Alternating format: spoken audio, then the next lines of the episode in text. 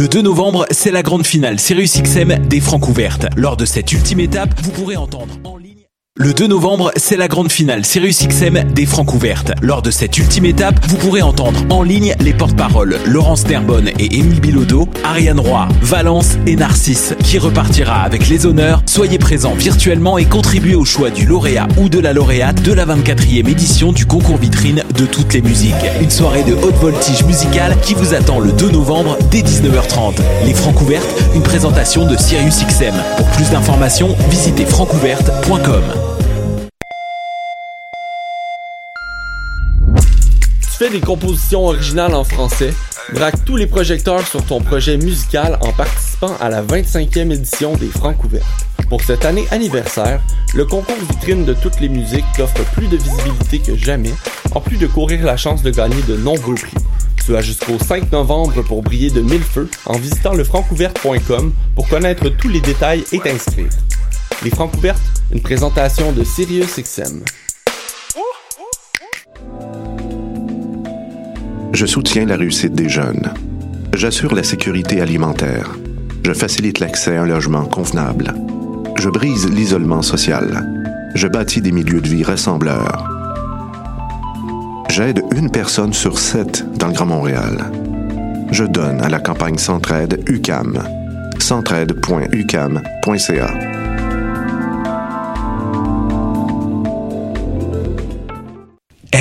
vous saviez que choc.ca ce n'est pas que du podcast C'est aussi 5 chaînes musicales 24 heures sur 24 pour vous accompagner partout. Rock, indie pop, hip-hop, musique francophone et musique électronique en écoute gratuite et à volonté. Pour les découvrir, rendez-vous sur le site de choc.ca sur l'onglet chaîne musicale. Hey, it's Alex from Mets and you're listening to CHOQ Montreal.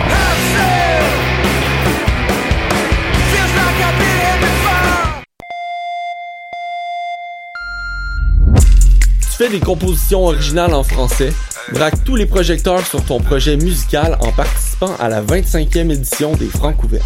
Pour cette année anniversaire, le concours vitrine de toutes les musiques t'offre plus de visibilité que jamais, en plus de courir la chance de gagner de nombreux prix. Tu as jusqu'au 5 novembre pour briller de mille feux en visitant le pour connaître tous les détails et t'inscrire. Les Francs ouvertes, une présentation de Sirius XM. Je soutiens la réussite des jeunes. J'assure la sécurité alimentaire. Je facilite l'accès à un logement convenable. Je brise l'isolement social. Je bâtis des milieux de vie rassembleurs.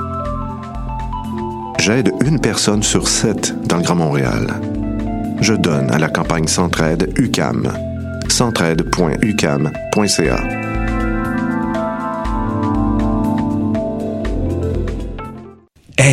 vous saviez que choc.ca ce n'est pas que du podcast C'est aussi 5 chaînes musicales 24 heures sur 24 pour vous accompagner partout. Rock, indie pop, hip-hop, musique francophone et musique électronique en écoute gratuite et à volonté. Pour les découvrir, rendez-vous sur le site de choc.ca sur l'onglet chaîne musicale. Hey, it's Alex from Mets and you're listening to CHOQ Montreal.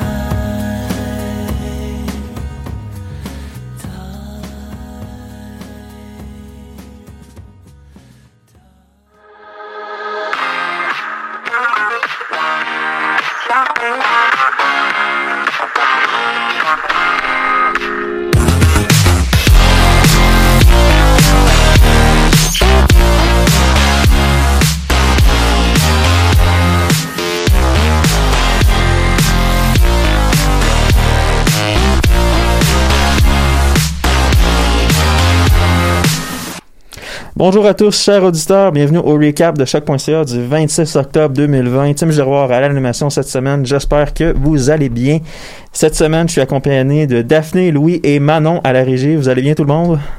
Ça va et vous? Oui, super, Manon. Louis? Ah, très bien, très bien. Daphné, nouvelle, euh, nouvelle membre de l'équipe? Oui, tout à fait. Euh, ça va très bien.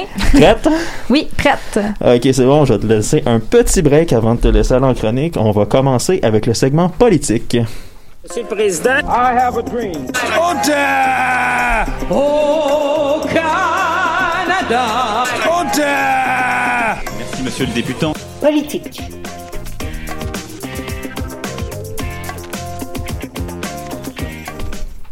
Ouais, politique. On va débuter le segment avec. On va rester au Québec parce que il y a eu une barre euh, plutôt dommage qui a été franchie cette fin de semaine en, en parlant de la pandémie de COVID-19. En fait, c'est que le Québec a franchi les 100 000 cas, ce qui est pas très très bon. On s'entend. C'est pas idéal, définitivement pas. Non, surtout que ça fait environ un mois qu'on est en défi 28 jours, en, en confinement soft, j'ai le goût de dire. En confinement, sauf moi, il y a rien qui a changé. J'étais encore chez moi tout le temps. Je vois pas vraiment la différence. Hein. Ouais, mais ça, c'est parce qu'on est des ermites, Louis. C'est pas. Ah. que notre style de vie est pas changé à cause. Tim, Que le- notre style de vie est pas changé à cause de la pandémie. C'est probablement plus un reflet de notre style de vie que de la situation actuelle. Mais ok, bon. là, t'es ju- juste devenu personnel avec moi pour deux secondes, puis j'aimais pas ça. Hey, je, je- je suis plus personnel avec moi-même qu'autre chose, mais ça, c'est une autre histoire. Mais justement, euh, niveau politique, sur cette euh, triste nouvelle, ben, je veux revenir sur la conférence de presse de vendredi dernier du gouvernement qui était, euh, j'ai goût de dire, surréel, parce que je me rappelle très bien la ministre, euh, la vice-première ministre Geneviève Guibault, qui était pas très très contente parce qu'elle disait que il y avait eu relâchement du respect des mesures sanitaires, notamment dans la région de Québec, dans la région des Chaudières-Appalaches, qu'elle n'était pas satisfaite de la situation, puis que c'était pour ça qu'on voyait comme une flambée des cas dans ces régions-là. Mais à la fin de la conférence de presse, aucune mesure additionnelle n'a été annoncée, aucun message comme quoi qu'elle allait être plus sévère euh, au niveau de l'application des règles de distanciation. euh, ça a fini, ok, c'est bon, on se revoit lundi pour une autre conférence de presse. Merci, bonne journée. Ben, les conférences de presse de la CAQ sont vraiment devenues bizarres avec le temps. Puis, ce qui est vraiment étonnant, c'est que leurs chiffres sont restés bons, par contre. Dans les sondages, la CAQ est encore totalement en avance. Si on ferait une élection aujourd'hui, il n'y a aucune opposition des autres partis. Ouais, mais c'est probablement plus pour ça, c'est qu'il n'y a aucune opposition. Les oppositions, c'est quoi? Euh, le PLQ qui est en la dérive totale, euh, qui pour la première fois d'ailleurs se met à défendre l'intérêt du mm, des votes des régions avec qu'est-ce qu'ils ont dit, leur position sur la controverse sur le mot N. Euh, le PQ qui vient d'élire un chef qui est même pas à l'Assemblée nationale et Québec solidaire qui euh, existe. Je vais rester poli, je vais dire ça comme ça. Ils ont du cœur. Faut leur donner ça. Ouais, ils ont du cœur et au niveau, au niveau de leur idéologie, c'est ce qui est le plus proche de qu'est-ce que j'aime, mais sans plus, malheureusement, à mon grand désarroi. Bref, euh, je vais pour en revenir euh, à la COVID, justement, la CAC, le fait que les mesures sont correctes, mais sans plus, euh, il y a quand même beaucoup de gens qui cherchent justement les secteurs de l'économie qui sont affectés par les mesures en zone rouge, qui sont fermés. Ça commence à grogner, justement. Euh, ce, ce matin, c'est un petit peu de la dernière heure, il y a eu à peu près 200 euh, gyms, que ce soit des studios de danse, des salles d'entraînement, des studios de CrossFit, et j'en passe, qui ont carrément lancé un message au gouvernement de nous, si vous ne prouvez pas que nous allons être des vecteurs de transmission de la COVID-19, le 29 octobre, à la fin de la première euh, date de zone rouge, on rouvre nos salles. Peu importe ce que vous dites. On va dealer avec les conséquences après. Mais soyez objectifs, soyez transparents avec nous, sinon on rouvre. C'est, ça commence à, faire du grabuge, puis c'est que je me je vois mal. Là, pour l'instant, c'est les gyms. Mais ça va être quoi quand ça va être les restaurateurs? Ben, c'est quand même une bonne chose à un certain point parce que il était temps à un certain niveau qu'on commence à pousser un peu le gouvernement. Que des décisions soient faites pour se protéger de la COVID, c'est une chose et c'est même une chose nécessaire. Mais à un certain point, il y a certaines décisions qui doivent être justifiées. Et ça serait intéressant de voir un peu c'est quoi la théorie de la CAQ, c'est quoi leurs chiffres, c'est quoi la recherche sur laquelle ils se basent, Est-ce qu'ils ont des bonnes raisons? Est-ce que est-ce qu'ils ont un plan? Moi, je serais vraiment curieux de voir ça. Oui, mais ça serait une bonne chose aussi. Ça permettrait aussi de rassurer la population qui, je juste penser, je sais pas si vous avez vu passer ça en fin de semaine, les, euh, les personnes qui ont décidé de faire des manifestations anti-mesures sanitaires en manifestant sur les autoroutes, en se déplaçant de région en région. Je sais pas si vous avez entendu parler de ça. Que- Quoi? Oui, oui, oui, oui, oui, oui. Il y a des gens qui sont contre les mesures sanitaires, qui se sont organisés sur les réseaux sociaux, puis ils ont dit, OK, nous, on part de, disons, Sherbrooke, on part de Laval, on part de Brossard. On, on manifeste en convoi sur les autoroutes, on reste dans la voie de droite à 70 km heure et on se dirige vers la région de Québec, la région de Lévis pour rejoindre les gens qui partaient de Québec pour aller à Lévis. Puis après ça, ben, on se disperse un peu partout, puis on finit notre journée comme ça. Merci, salut, bye. Ça l'a pris une autre tournure, là. Ça l'a... Ouais, non. Là, on est plus dans les gens qui croient aux théories du complot. Vous allez me dire, oui, mais c'est parce qu'à un certain point, c'est. Le gouvernement est opaque, t'encourages ça. Surtout que j- il y a un autre truc sur les théories du complot qui est sorti en fin de semaine qui m'a fait un petit peu sursauter. Sondage Crop, environ une personne sur cinq croit aux théories du complot concernant la pandémie. C'est étonnant comme chiffre quand même. Hein? Oh, oui, une personne sur cinq, puis. On est combien dans cette salle de radio? Un, Quatre. deux, trois, quatre. Ok, c'est bon, c'est bon. On est le, on est le 4 sur 5 pour Ouais, la l'instant. personne, la, la cinquième personne, on l'a pas invité. Non. Ah.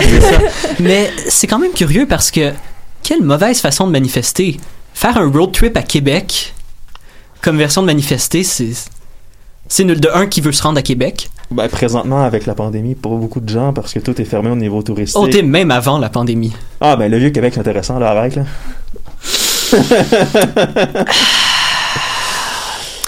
Et ça, c'est comme ça que je me fais sortir de l'équipe du recap. ben, non, non, non, quand même pas. Bon, ok, euh, sur une note plus sérieuse, ben, plus sérieuse, mais pas nécessairement plus joyeuse, euh, je sais pas, Louis, tu vas probablement en, en entendre parler un peu, je sais pas les filles, surtout Manon, t'étais en France à cette époque-là, fait que ça se peut que tu connaisses pas trop, Daphné, t'étais probablement un peu jeune, mais est-ce que le nom de Nathalie Normando vous dit quelque chose? Ancienne vice euh, du Parti libéral, ancienne vice-première ministre, qui avait été accusée et arrêtée pour euh, corruption euh, et patati tatata. Ouais, ouais, ouais. Est-ce qu'elle ferait partie du Parti libéral? Oui, avec Marc-Yvan Côté et tout ce beau nombre-là, et bien, toutes ces personnes-là, ça avait fait les manchettes comme quoi que, à cause de l'arrêt de Jordan, il allait y avoir arrêt des procédures parce que ça avait pris trop de temps les accuser et les mettre à procès. Eh bien, le DPCP a annoncé aujourd'hui que finalement, ben, il allait pas se battre contre cette mesure et que Nathalie Normando était maintenant libre comme l'air au niveau de la justice, comme Marc-Yvan Côté. Yeah. Ouais, exactement. C'est la, la corruption a gagné. Je vais dire ça comme ça et ça va finir là au niveau de la politique québécoise. Euh, J'enchaînais maintenant avec euh, Daphné tout de suite. Ça va bien? C'est toujours Oui, bien? oui, toujours ça va très bien. Super. Euh, tu veux nous parler du Chili parce qu'il y a eu un référendum sur sa constitution en fin de semaine, puis ben les résultats sont sans équivoque. hein. 80% des gens ont approuvé un changement de constitution. Est-ce que tu peux nous en dire plus? Parce que c'est un gros mouvement là? Effectivement. En fait, euh, pour bien comprendre euh, ce mouvement-là, il faudrait retourner en octobre de 2019. Donc, euh, le 18 octobre, plus précisément, il y a eu une augmentation des tickets de métro. Donc, ça a engendré des manifestations au sein de la population. Ouais, je me rappelle avoir vu ça. Oui, parce que c'est ça. En fait, les manifestants ont décidé d'augmenter leurs euh, leurs revendications parce qu'il y avait plusieurs euh, inégalités socio-économiques. Alors, euh, donc, les demandes ont augmenté et donc, euh, les manifestants revendiquaient des retraites plus décentes, des meilleurs accès à la santé, à l'éducation plus abordable, la baisse des prix des médicaments et soit la démission du président conservateur Sébastien Pinera ou bien une nouvelle constitution. Alors, euh, donc, euh, au début, le gouvernement a essayé d'apaiser la population avec euh, quelques mesures sociales. Par exemple, la, hausse des, impôts pour les plus riches ou bien l'arrêt de la hausse du prix de l'électricité. Mais bon, ça n'a pas satisfait la population. Alors, l'issue offerte a été justement d'offrir un référendum au pays pour justement établir une nouvelle constitution. Donc, oui ou non pour la nouvelle constitution. Ok, je commence à comprendre un petit peu. Dans le fond, le gouvernement a décidé, il s'est peinturé dans un coin, puis s'était dit soit on démissionne, soit on offre une nouvelle constitution au- à la Eh, population. Oui. On prend la constitution, mais pourquoi est-ce que la population a décidé, oui, la constitution, c'est une bonne idée de la changer au lieu de juste se satisfaire de la démission de son gouvernement?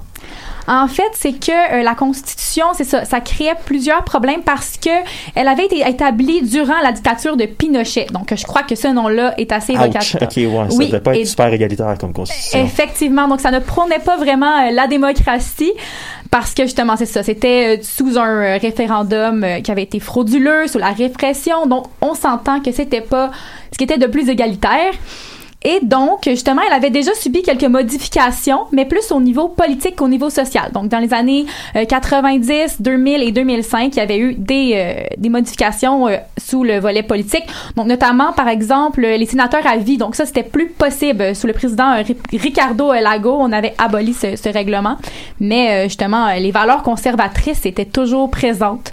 Donc, euh, voilà, c'était pas tout à fait, euh, c'était pas tout à fait concluant. Et aussi, l'action de l'État était très limitée. Donc, vraiment, tout était axé sur le domaine privé. Donc, euh, vraiment, il y, avait vraiment des lacunes au niveau, euh, au niveau social-économique. Et donc voilà, donc c'est pour ça le référendum, euh, il devait il devait se tenir le 26 avril, donc pour revenir euh, 2019, le 26 avril euh, 2019, mais il avait été reporté en raison de la pandémie, donc il a été reporté hier, donc au 25 octobre. Ok. Et donc, euh, les, les participants au référendum devaient répondre à deux questions. Donc, euh, est-ce que vous souhaitez, oui ou non, un changement de la fameuse constitution? Et si oui, quel organe, en fait, donc, pas si oui, ils devaient répondre à la question 2 aussi, là, quel organe euh, devait, devrait rédiger cette, cette nouvelle constitution? Alors, euh, donc, euh, les, euh, les citoyens pouvaient choisir entre une, une convention mixte constitutionnelle, donc avec des citoyens et des élus et de parlementaires, ou bien euh, seulement euh, des citoyens. Alors, finalement, les votes ont décidé que ce serait seulement des citoyens. Ok, c'est bon. Donc là, on sait que j'en ai parlé dans le fond dans le lead, dans l'introduction de ta chronique. euh, c'est à peu près 4 personnes sur 5, c'est 80% des gens environ qui ont décidé de vouloir changer la constitution. Et là, on sait que ça va être un, un groupe de citoyens qui va avoir le travail, la tâche de réécrire cette constitution-là. Mais c'est quoi la suite des choses? Comment ils vont procéder? Ben là, en fait, c'est ça. C'est que premièrement, au début, ils voulaient, ils voulaient se détacher de tout ça, et donc euh, ils ont, euh, ils ont permis de, une, fois étant donné la victoire, eh bien, euh, donc il y aura le, le 11 avril 2021 un autre référendum qui va viser à, à élire toutes les personnes. Ok, une élection le 21 pour élire les gens qui vont écrire cette constitution-là. Oui, donc Ok. euh, les 155 membres qui vont être élus, justement, ils vont disposer de neuf mois pour rédiger la nouvelle constitution. Et ensuite, il va y avoir un autre référendum pour approuver cette constitution qui va avoir été écrite. euh, Cette, euh, cette- ce nouveau référendum-là va être probablement en 2021, même 2022. 2022, 2022, oui. Ok, ok. Donc, euh, c'est bien. Merci beaucoup, Daphné. On apprend que le Chili essaie de régler ses problèmes politiques. Oui. C'est tout le temps une bonne nouvelle et on espère qu'au niveau démocratique, tout va bien aller parce que c'est encore loin. En théorie, en tout cas, le plan a l'air très bon. Oui, le plan est bon. S'il n'y a pas il se donne d'interférence, du temps. il se donne du temps. S'il n'y a pas d'interférence, c'est que tout le monde respecte la volonté de la population. Ça devrait bien aller. Oui, et ce qui est intéressant aussi, ce que je voulais rajouter, c'est que c'est autant les riches que les pauvres qui participent à ce mouvement-là. Donc, euh, c'est assez, c'est vraiment, c'est Ah, vraiment ben, à collectif. 80% de la Ouais, population, c'est ça. C'est euh, c'est assez général comme mouvement. C'est une bonne nouvelle pour sa force. On va prendre une pause maintenant avec la chanson Super Comédie de Peter Peter.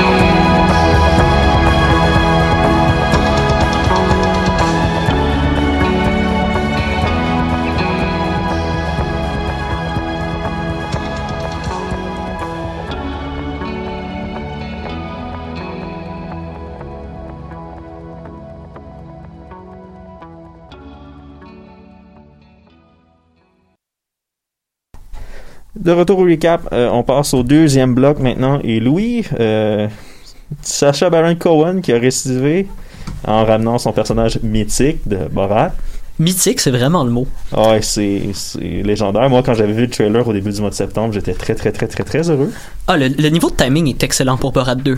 Puis, pour cette semaine, je me suis dit qu'on pouvait être juste un peu plus positif. On a bien commencé, on a parlé de choses positives au Chili, puis on peut genre se donner une petite main d'applaudissement. On a quand même survécu à une demi-session assez chaude en émotion. Ça n'a pas été facile pour tout le monde. Euh, C'est pour ça que j'ai décidé de garder les choses un peu plus simples pour la relâche. C'est bon, c'est bon. Fini la négativité, les nouvelles dystopiques. Aujourd'hui, on parle de culture. Puis c'est pas un sujet très facile à aborder, hein. Maintenant qu'on a commencé à faire beaucoup plus attention à ce qui étaient vraiment les artistes derrière les œuvres, c'est sûr qu'on a tout un artiste qu'on est plus capable d'aimer, qu'on n'est plus capable d'aimer comme avant, quand on sait des fois certains détails honteux sur sa vie. Comme par exemple, je suis pas capable d'écouter la musique de John Lennon. J'haï- J'haïssais sa musique avant de savoir que c'est pas une bonne personne. Ok, ça va bien. Mais maintenant, je suis justifié. Ah, fair enough, c'est bon. Puis le point le point c'est que l'art est maintenant entouré par le débat du politiquement correct face à la liberté d'expression, avec des bons, des bons points des deux bords. Et même dans le monde de l'humour, on voit ça aussi. Prenez l'exemple de Mike Ward, qui nous a montré avec un tact superbe que c'est totalement correct d'intimider et ruiner la réputation d'un enfant handicapé si ça fait un bon numéro. Et Ouais, ok. c'était pas le coup le plus fort de Mike Ward, soyons honnêtes. là. non, c'était pas le coup le plus fort de McClure, mais au moins il a le mérite de pas être un Julien Lacroix en dehors des, du stage. True, true. Et, mais pas tous les humoristes trash sont comme ça. Certains sont capables d'avoir un contenu qui est brutal, choquant et cru, sans pour autant être xénophobe ou dégueulasse. Ce qui est dur, par contre, avec cet humour-là, c'est qu'il y a une certaine ligne invisible à laquelle il faut faire attention. On peut soit totalement l'éviter, ou bien la redéfinir. C'est ce qui m'amène à mon sujet, Sacha Baron Cohen et Borat 2. Pour ceux qui connaissent pas Baron Cohen, il s'agit d'un humoriste un peu unique. C'est une sorte de mélange entre Guy Nantel et George Carlin. Ça, c'est Guy- ça, c'est si Guy Nantel était drôle pour de vrai si Carlin était encore en vie. Ouch. Baron Cohen possède un style d'humour particulièrement unique. Sa recette, c'est de se déguiser en un personnage absolument ridicule et d'aller piéger d'autres gens, leur donnant une sorte de faux sentiment de sécurité et les laissant se ridiculiser par leurs propres propos. Il s'est d'abord fait connaître grâce à sa, sa série télé anglaise, le Ali G Show. C'est légendaire. Légendaire, c'est vraiment drôle, le Ali G Show. Puis il crée son personnage le plus populaire, le reporter du Kazakhstan, Borat. Borat, un homme totalement dépassé par son époque, par ses idées et sa relation avec la technologie moderne, voit son plus grand succès dans son fi- film nommé après lui, sorti 14 ans plus tôt. Baron Cohen s'est promené à travers les États-Unis passé le 11 septembre, une société fragmentée, fortement marquée par une période de xénophobie extrême, et sème le chaos à travers cette société-là. Dans une de ses scènes les plus impressionnantes, Borat s'infiltre dans un rodéo rempli de gens, ne sachant pas qu'ils vont faire partie du film, et cause presque une émeute violente en chantant une version modifiée de l'hymne national américain. Sacha Baron Cohen utilise donc Borat pour exposer le côté effrayant de la société américaine dans un film qui est comique, mais un peu concernant. C'est c'est un sentiment un peu acidulé quand on écoute Borat. Mais ce qui est concernant, c'est le fait que les gens ne savent pas qu'ils font partie du film et disent leur conneries comme ils le diraient dans la vie de tous les jours. Absolument. C'est un peu du cinéma direct, là, comme Ah on oui. peut dire. Là. Et un autre de ses coups marquants, c'est la série limitée à une saison s'appelant Who is America? Cette série HBO est un autre tour de force pour l'humoriste qui nous présente une toute nouvelle variété de personnages exposant la crasse de l'Amérique sous le président- la présidence de Trump. Certains de ses plus grands coups sont de convaincre une multitude de politiciens américains de participer à une publicité encourageant les gens à armer les enfants américains avec des mortiers dès l'âge de 3 ans. Ouais, oui, je me rappelle de cette séquence-là. Mhm. C'est particulièrement légendaire. Premier épisode. Il rencontre l'ex-vice-président Dick Cheney, ensuite un homme qui a longtemps justifié l'utilisation de la torture pour combattre le terrorisme, et lui fait signer une bouteille de waterboarding, une forme de torture cruelle utilisée à Guantanamo Bay. Dans un de ses coups les plus brutals, il rencontre l'ex-sénateur et, ju- et juge républicain Roy Moore, un homme accusé de viol sur des mineurs, et n'arrête pas de l'harceler avec un outil détecteur de pédophile qui évidemment commence à biper chaque fois qu'il s'approche de Moore. Et pour son tout nouveau film, la suite fortement attendue de Borat, le journaliste dégueulasse préféré de tout le monde se retrouve au Texas lors d'un des climats cl- politiques les plus di- divisifs de l'histoire américaine. Ou encore, il œuvre à ridiculiser un pays de plus en plus matérialiste tout en montrant un côté bizarrement humain à ce pays-là qu'on voit pas souvent. Borat d'ailleurs passe cinq jours confiné durant le COVID-19 avec deux hommes de l'extrême droite. Puis même si on a souvent l'occasion de rire d'eux, le film prend aussi le temps de démontrer qu'il s'agit de deux personnes avec des sentiments et une certaine capacité à la pensée critique, surtout lorsqu'ils sont confrontés au monde absolument bizarre de Borat. Le coup monté le plus puissant du film est à la fin, où l'actrice Maria Balakova piège l'avocat de Trump, Rudy Giuliani. Ouais, j'ai vu les séquences sur les réseaux sociaux, ça. Je sais pas si vu Trump n'a pas vraiment aimé, euh, je crois. Non, non, absolument pas. Le groupe invite Giuliani pour une interview et celui-ci fait un bouffon absolu de lui-même, alors qu'il arrête pas d'essayer de séduire la femme supposée faire une entrevue sur lui. Je vais m'arrêter ici pour pas spoiler toute l'expérience, mais je peux vous dire que je peux vous dire que voir Giuliani essayer de défendre sa conduite dégueulasse après la retombée du documentaire a été un des moments les plus satisfaisants de 2020. D'ailleurs, on dit souvent que 2020 c'est la pire année, mais d'un point de vue mondial, on dirait que ça fait une couple d'années que les choses deviennent vraiment plus stressantes. Je sais que pour beaucoup de monde, moi y compris, l'humour a été crucial pour au moins donner un, un sort de sens à ces dernières années-là. Mais c'est pas tous les humoristes qui ont été faciles à, à suivre. Avoir une ligne éditoriale claire, tout en étant hilarant, c'est vraiment le talent de Sacha Baron Cohen. En plus de nous confronter à des situations franchement comiques, il le fait en s'engageant et en prenant une opinion claire. Son humour est aussi défini par un autre aspect crucial, et ça, c'est son sens de la justice.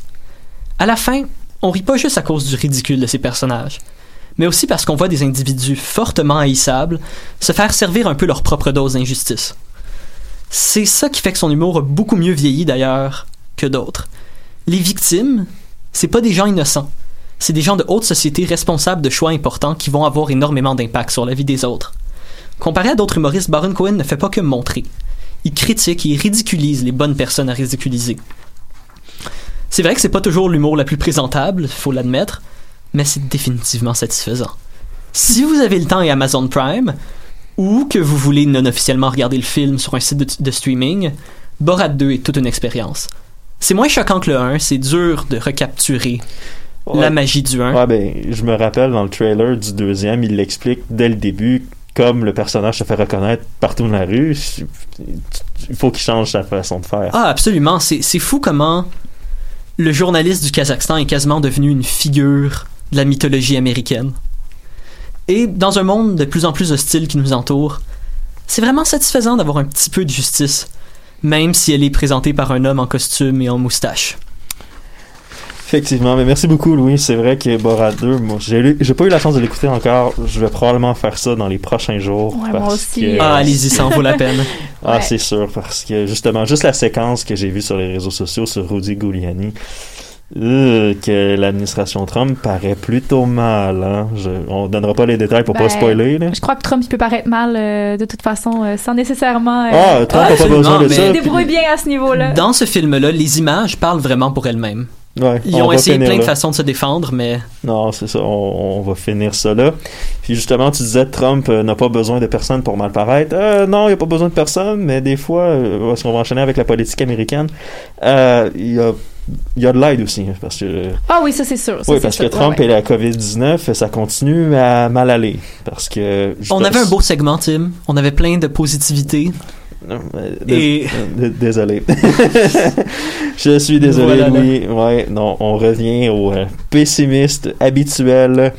Euh, justement, Trump, euh, il avait- aurait probablement souhaité que son chef de cabinet, Mark Meadows, se taise en fin de semaine parce que selon Mark Meadows, euh, face à la COVID-19, euh, ben, tout, tout vaut autant mieux abandonner, ne pas contrôler la pandémie et attendre les vaccins et les médicaments Il faut noter d'ailleurs que le J'aime chef... le visage de Manon en régie, vraiment, c'est le, le visage de dégoût total. faut d'ailleurs noter que le chef de l'OMS a directement réagi à ça et a dit que c'était une très mauvaise idée. Ben oui, c'est une Qu'il faut absolument essayer de contrôler une pandémie. Oui, oui, qu'on peut pas juste attendre les vaccins, effectivement. Et Mais Trump a essayé de se défendre. Trump mais... se félicite beaucoup de sa gestion de la Ouais, pandémie. ouais, ah ouais, attendez, j'ai des chiffres pour vous, ok? 224 601, 224 601 morts depuis le début de la pandémie, ça c'est selon Juste ça. la CDC. Ouais, juste ça, juste à peu près un quart de million de personnes. Mais justement, le, ça c'est pas le chiffre le plus effrayant. Le chiffre le plus effrayant que j'ai trouvé aujourd'hui sur le site de la CDC. En fait, j'ai allé en quiz. Les trois, vous allez me donner un chiffre. Combien de cas de COVID-19 confirmés depuis 7 jours aux États-Unis? Beaucoup trop. Euh, un chiffre, pour vrai, Manon. N'importe lequel. Attends, je vais réfléchir à ça. Ok, Louis, t'as-tu une idée? Oh, euh, moins qu'un million, plus que 200 000. Ah, ok, c'est bon, c'est une grosse brochette, mais. Ouais, ok, vrai. ok, lousse. Ok, pour vous, pour Manon, euh, Daphné, je vous dis ça. C'est une grosse brochette, mais il est dedans pareil. En haut de 200 000, mais moins qu'un million. Ok, on est d'accord que c'est dans les sept derniers jours. Dans les sept derniers jours, oh, Combien oui. de cas déclarés officiellement? Oui. Euh, oh mon dieu. Moi, je Ah, dirais. déclaré là... officiellement. Ouais, officiellement. Officiellement, c'est pas pareil que le nombre de cas. Ouais, sur le site de la CDC, là. Ok. Euh, hey, moi, je vais te dire honnêtement, là. Ok, je vais m'essayer avec euh, 550 000. Pas mal, maman? Moi, je dirais plutôt les 700 000. là. Oh, Euh, pessimiste! Ouais, pessimiste, puis un petit peu trop, même Daphné est plus proche. En fait, c'est 488 498 cas en 7 jours. Oh, Bon, ben, wow. on était quand même loin du 1 million, mais c'est très décourageant. Ah, non, non. 7 jours. Ouais, c'est surtout que faut dire, c'est- juste ceux qui sont déclarés officiellement. Là, Ben, effectivement. Oui, parce qu'aux États-Unis, avec leur système de santé, on s'entend qu'il y a des gens qui sont malades, puis oh non, je vais pas me faire tester parce que ça ne tente pas de me ramasser avec une facture. Si je sors mon Urban Dictionary, est-ce que c'est quelque chose qu'on peut qualifier de bra moment en ce moment? Euh, ouais, come on, bro. euh, ouais, à Oui, c'est un gros moment, hein, oui, même. oui, oui, ok, oui. Mon Dieu! oui, euh, puis en fait, au moins on est en élection, peut-être qu'on aurait pu dealer avec l'administration de Trump. Justement, parlant de l'élection américaine, c'était le dernier débat télévisé jeudi passé. Puis je sais pas si vous avez suivi, mais c'est pas un débat qui va faire bouger l'aiguille, on s'entend? Louis, tu l'as regardé? puis- Je l'ai, je l'ai tout regardé. je me suis soumis à ça et Avec de l'alcool, j'espère. Je devrais pas dire son nom. Ah. On avait dit qu'on n'incitait plus nos auditeurs à boire, là. ok. Oh mon dieu, j'ai. J'étais l'impression d'être stoné sur le weed le plus fort que j'ai jamais fumé sans rien avoir fumé parce que je me sentais stupide après ce débat-là. j'ai j'ai l'impression d'avoir perdu une couple de points de QI, là. Aïe, aïe, aïe, ouais, non, je comprends le feeling parce que, en fait, ce débat-là, ça prouve que il y a deux mondes, deux sociétés complètement parallèles aux États-Unis. Un bon exemple, la question sur le pétrole et le gaz. Biden, durant le débat, affirme de vouloir euh, retirer l'économie américaine et les, inv- et les euh, subventions du gouvernement américain aux compagnies pétrolières. Jusque-là, ça va, on s'entend. Trump a l'air très heureux d'entendre ça et dit à Biden Tu affirmes ça maintenant à la télévision nationale pendant le débat. Got him! Ouais, exactement. En voulant dire Ah, je l'ai eu. Vo- voyez, euh, Biden veut vous enlever vos emplois, Biden veut tout changer. Biden de répondre sac au tac Oui, s'il y a une grosse déclaration et je suis fier de faire cette grosse déclaration-là parce que c'est là qu'on va s'en aller.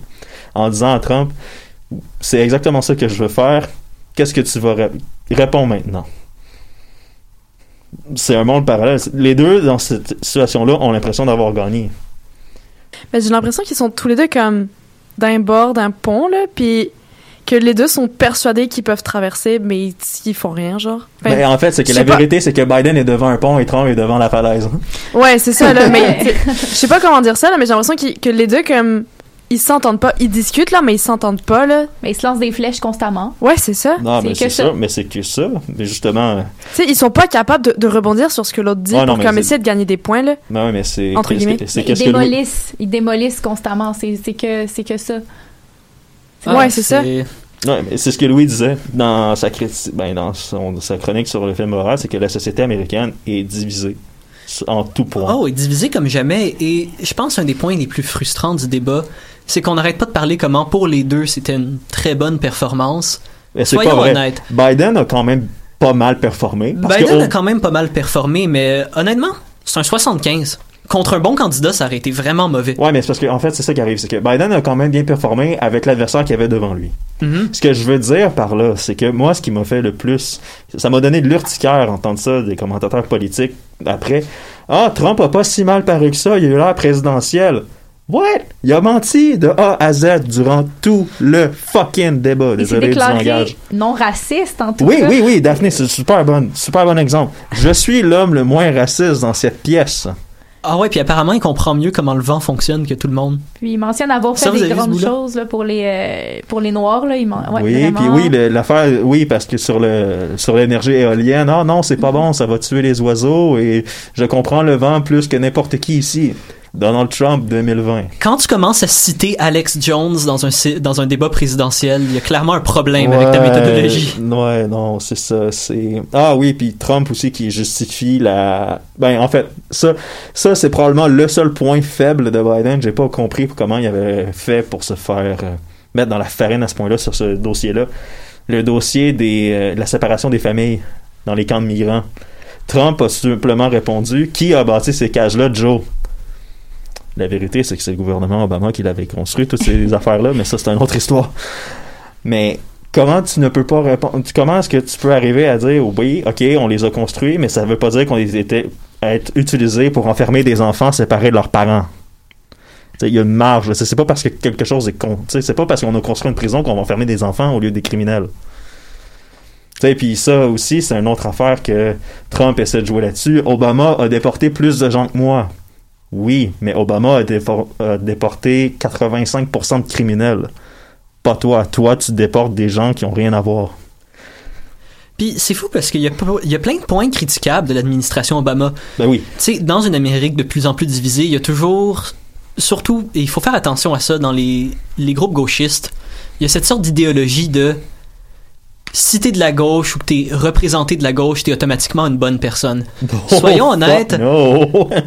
la présidence d'Obama était pas parfaite. C'est quand même le président avec le plus de morts de drones. Ouais. Ouais. On a vu une montée de la privatisation de l'armée, ce qui pourrait être un sujet de chronique de 4 heures que je vais pas rentrer dedans. Effectivement. On a vu un énorme problème avec les- les- la crise de Wall Street. C'était pas une présidence parfaite du tout. Juste son système de Mais- santé, il a capitulé de A à Absolument. Z. Ah, je, je, je veux avoir un système de santé public. Ah, mais je pourrais, je veux pas négocier avec les républicains, donc je leur donne tout cul dans le bec ce qu'ils veulent. Et c'est ça un des problèmes qui vient avec la présidence de Trump, c'est qu'on commence à idoliser des gens qui sont des individus imparfaits. Et on commence à donner un certain, une certaine, euh, un certain narratif, vu qu'il y a le narratif républicain de si tu n'es pas républicain, t'es clairement le diable.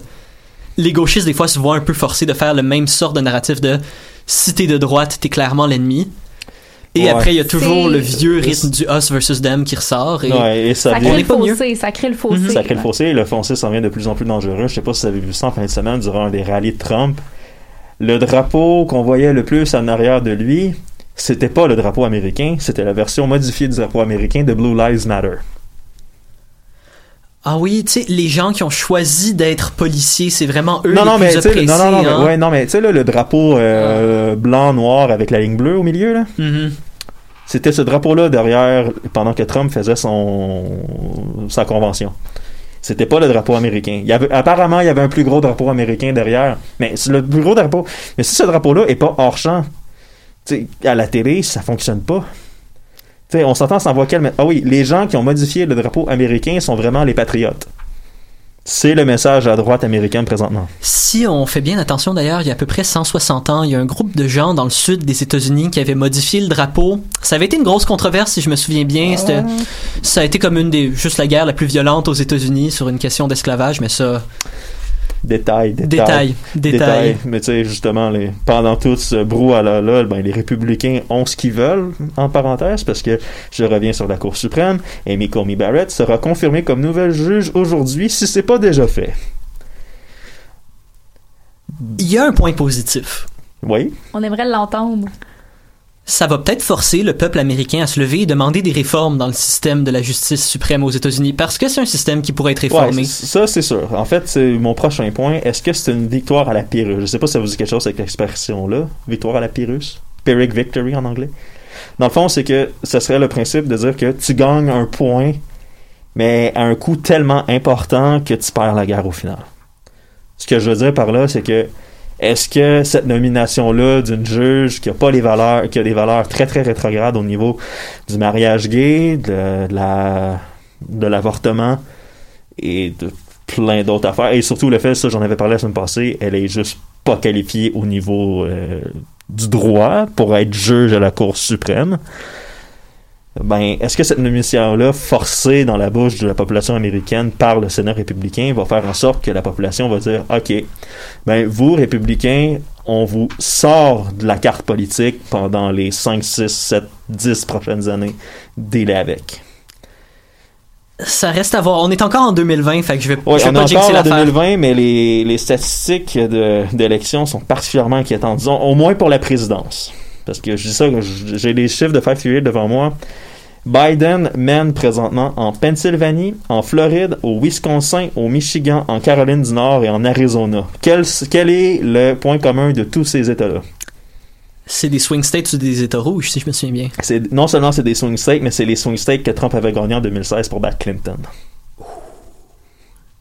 Un petit revirement de. Ouais, un petit revirement de situation. Puis c'est parce que, tu sais, dans certains cas, c'est même pas proche. Tu sais, pour que Biden mène par au-dessus de deux points en Floride. C'est le Texas aussi qui commence à se changer. Le Texas, euh, mais justement, au Texas, Trump a à peine deux points d'avance. Mais c'est vraiment un État qui est de base très euh, conservateur, le Texas. Ben, le- attends un peu. le- les, les États, les coins ruraux au Texas sont très, très, très, très rouges. C'est ça, les villes sont bleues, si je me souviens bien. Les villes, Austin est probablement une ville plus progressiste que Québec. Je dis ça de même. C'est pas un point très dur à atteindre, Tim, come on. Ah, ah, ouais, mais tu sais, des fois, on aime ça, se flatter dans d'autres Québec. Ah oui, on est du bon bord, de la gauche ou de la droite. Il y a quand même un petit revirement de situation pour que le Texas soit à ce point-là proche. Oh, ouais, non, non. Ben, s'il y a des gros changements qui peuvent être apportés aussi, c'est que le Parti républicain, il faut s'en souvenir, c'est un parti hautement problématique. Depuis Ronald Reagan, il y a une idée qui prône, et ça c'est un truc mis par Ronald Reagan au départ, peu importe ce qui se passe, le parti doit être loyal au chef. Peu importe quelles sont nos opinions, peu importe qu'est-ce qu'on pense du chef, notre rôle quand on est un membre du Parti républicain, c'est d'être absolument loyal au chef. Et c'est quelque chose qui a été vu dans beaucoup des chefs républicains. Sauf que qu'est-ce que tu fais quand ton chef c'est un, im- un imbécile absolu? Non, c'est ça. C'est, un petit peu le problème. Puis tu sais, il y a des courses sénatoriales aussi. Tu sais, on parlait au Sénat. Il y a des sénateurs euh, très, très, très populaires qui sont dans le... Ils ont quand même beaucoup de difficultés. là. Lindsey Graham en Caroline du Sud, là, ça va pas bien. Là. Sa campagne, là. il y a encore des bonnes chances de gagner parce que ça reste à Caroline du Sud, là, sans être méchant. Mais c'est pas euh, Jamie Harrison, homme noir, euh, est en train de faire beaucoup, beaucoup, beaucoup, beaucoup de vagues. Ah oui, c'est un parti, parti très dur à déloger. Tu sais, j'avais fait des jokes sur Roy Moore tantôt. Roy Moore est quand même passé pas loin de la regagner son parti. Ouais. Malgré les allégations, malgré tous les articles de l'Oignon sur lui, il est pas passé loin de la gagner. Je vais, je vais terminer ton point avec une chanson Sweet Home Alabama. je dis ça, je dis rien. Justement, on s'en va en musique avec Trials de Colts.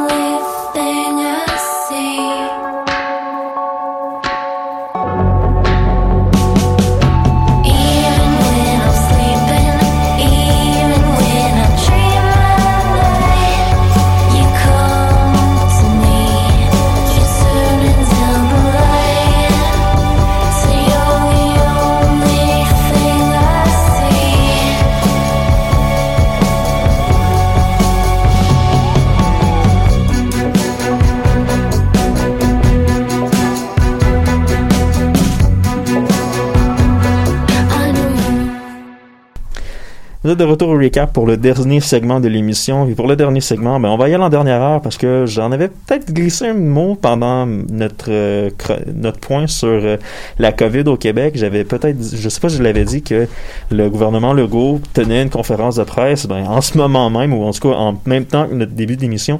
Et puis, ben, François Legault est passé à l'action, je vais vous dire, parce que les mesures sanitaires imposées depuis le mois d'octobre en zone rouge, eh bien, sont repoussées de quatre semaines. Allongées de quatre semaines plutôt. C'est-à-dire jusqu'à en novembre, pour le mois de novembre. Donc, il n'y a pas d'Halloween? Euh, euh, ben en fait, il n'y a pas d'Halloween, ça. on- ça, c'est un point qu'on avait discuté hors d'onde. J'avais discuté de ça avec Louis.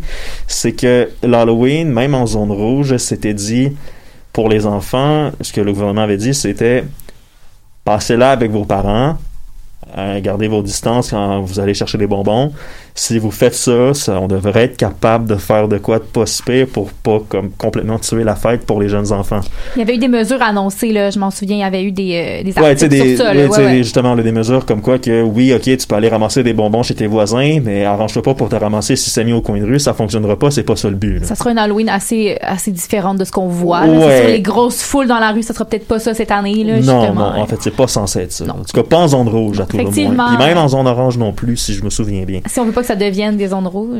Non, c'est ça, exact. Parce que justement, François Legault a annoncé que c'était plus prudent d'allonger par quatre semaines parce qu'ils sont pas satisfaits du plateau qu'on a. Parce que ça fait déjà quatre semaines qu'on a un plateau d'à peu près 1000 cas par jour.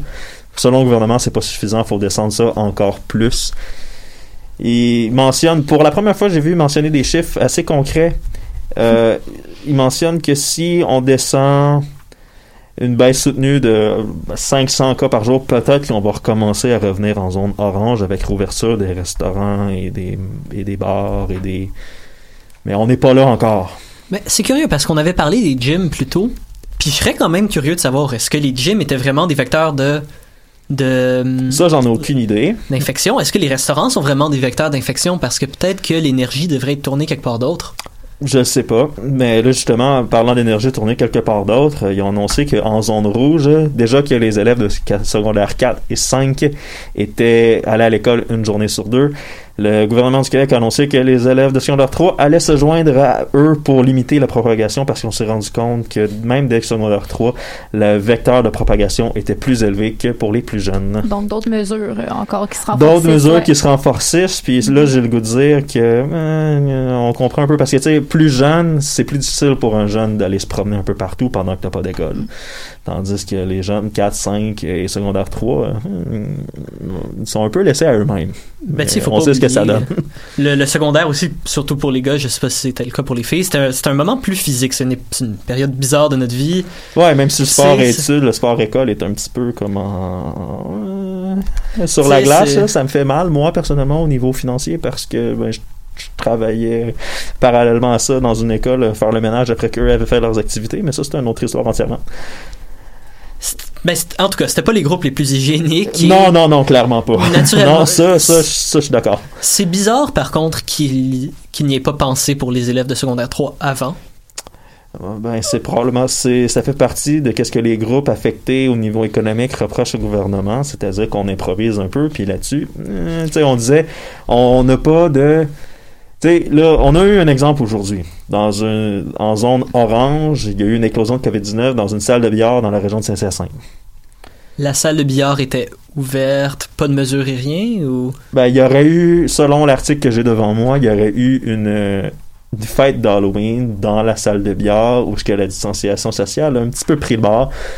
Puis il y a des gens qui se sont pointés qui avaient la COVID-19 et puis ben ça fait en sorte qu'il y a des gens qui l'ont développé. Mais c'est sûr que le fait que les mesures changent souvent, ça essouffle la population. Aussi. C'est comme si les gens, à un certain moment, se disent OK, il n'y a plus personne qui se sent. Mais pas qui se sentent concernés. On se sent tous concernés.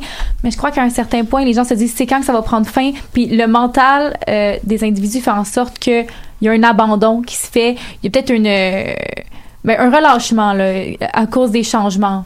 Non, c'est sûr que les gens se relâchent, là, ça, on s'entend, on est tous un petit peu. Parce que- que j'avais lu que les pays qui étaient qui ont le- eu des meilleurs résultats, c'était ceux dont les restrictions étaient restées assez stables tout au long.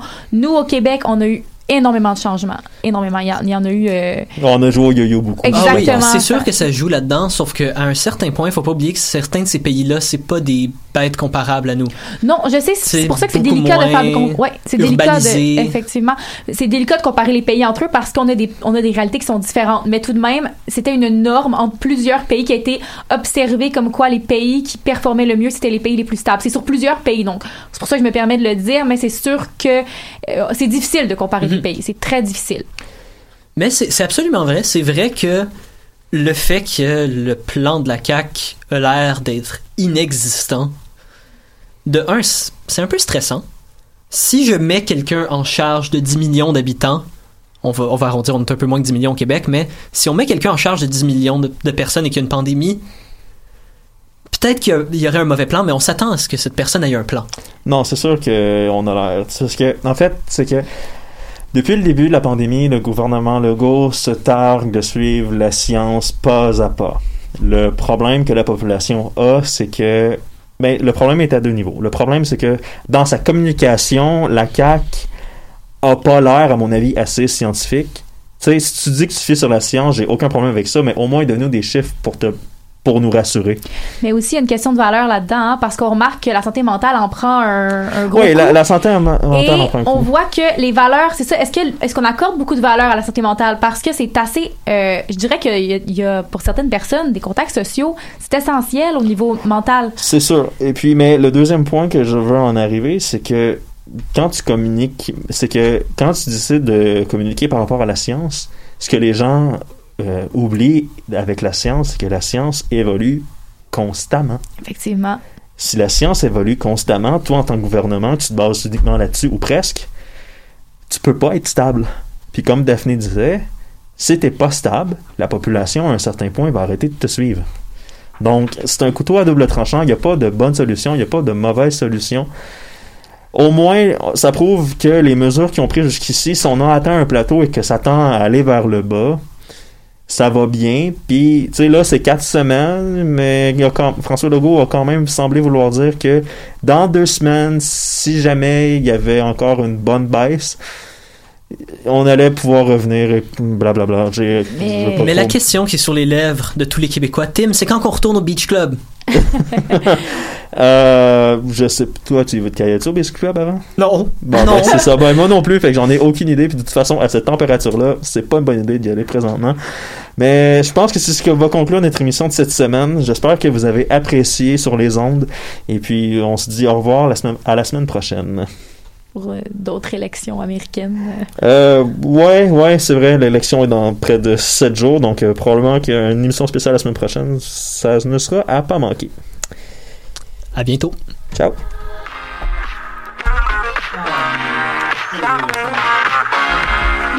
Mais là, on va toujours en parler, là.